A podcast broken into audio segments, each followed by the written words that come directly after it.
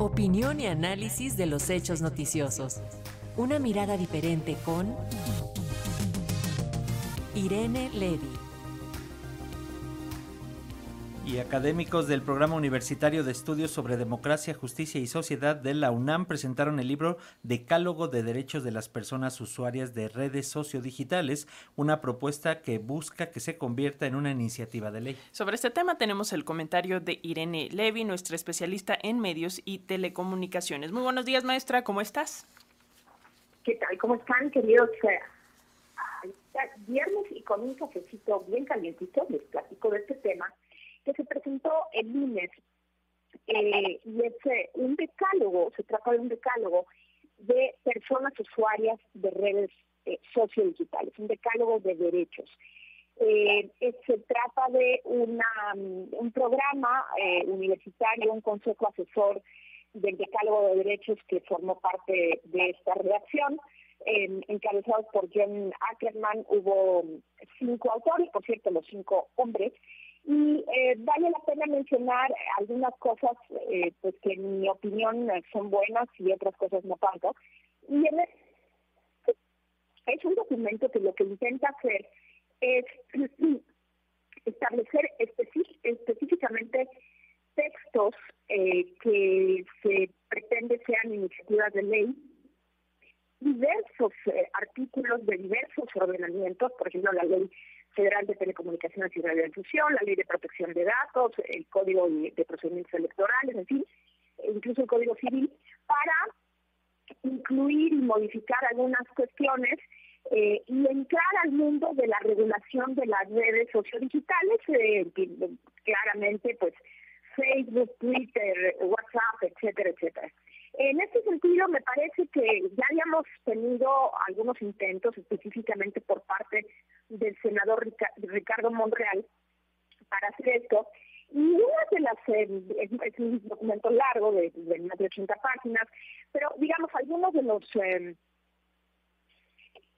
en este sentido, se pretenden eh, garantizar del decálogo es, por ejemplo, el derecho a la libertad de expresión en redes sociales y el derecho de réplica,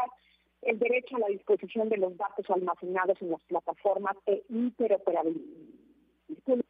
Interno veraz, por ejemplo, aquí habla de propuestas específicas para el combate a las fake news en las redes sociales y en mensajería privada, el derecho de las infancias al uso seguro de plataformas sociales, el derecho a la defensa constitucional de los derechos fundamentales frente a actos emitidos por plataformas digitales, derecho, derecho electoral y las plataformas de redes sociodigitales. Vemos cómo maneja a veces redes sociales, a veces habla de redes sociodigitales, el derecho a la transparencia en materia de administración de contenidos de redes sociales, el octavo sería derecho a la no discriminación y a la vida libre de violencia en redes sociodigitales, el nueve, derecho a la me parece un poco extraño ese tema como un derecho como tal, eh, y el décimo derecho a las identidades en las redes sociales. El derecho es me parece un buen esfuerzo, digamos, como un buen saque, pero sí debo decir que hay eh, algunas cosas que me preocupan.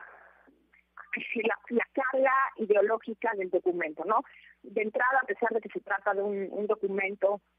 elaborado en la UNAM, eh, y, bueno, pues a lo mejor dirán algunos que soy demasiado detallista o fijada y esto no tiene ninguna importancia, pero de pronto los colores del documento son los colores del partido Morena.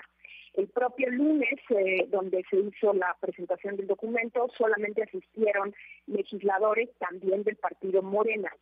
Eh, entonces, en este sentido, pues la carga ideológica me parece que estorba y desacredita un documento que pudiera tener, eh, tiene, me parece que en algunos de sus, de sus párrafos, eh, cosas muy rescatables.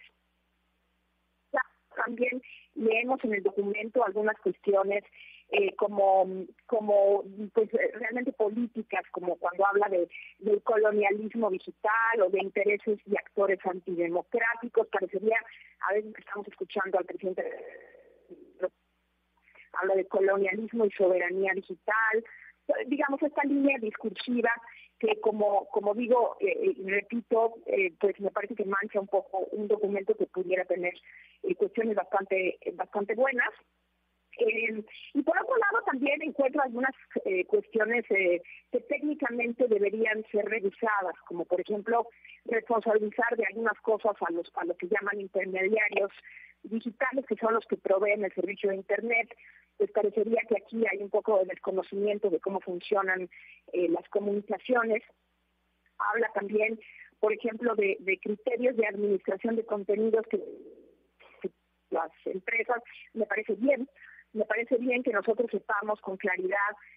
eh, digamos, cuándo Facebook nos va a quitar un contenido y eh, cuáles son las razones de, de, esta, de esta política, unas políticas un poco más claras, eh, incluso también da derecho de audiencia o, propone que haya una especie de derecho de, de, audiencia cuando cuando nos vayan a quitar una, un contenido. Y luego, por último, diría yo, también confunde el acceso a Internet con la regulación de redes sociales. Me parece que, digamos, por, decir algunos comentarios, me parece que en este sentido eh, hay, hay confusión en, algunos de los términos. el acceso a Internet y la regulación de redes sociales no son lo mismo eh, y tampoco deben tener la misma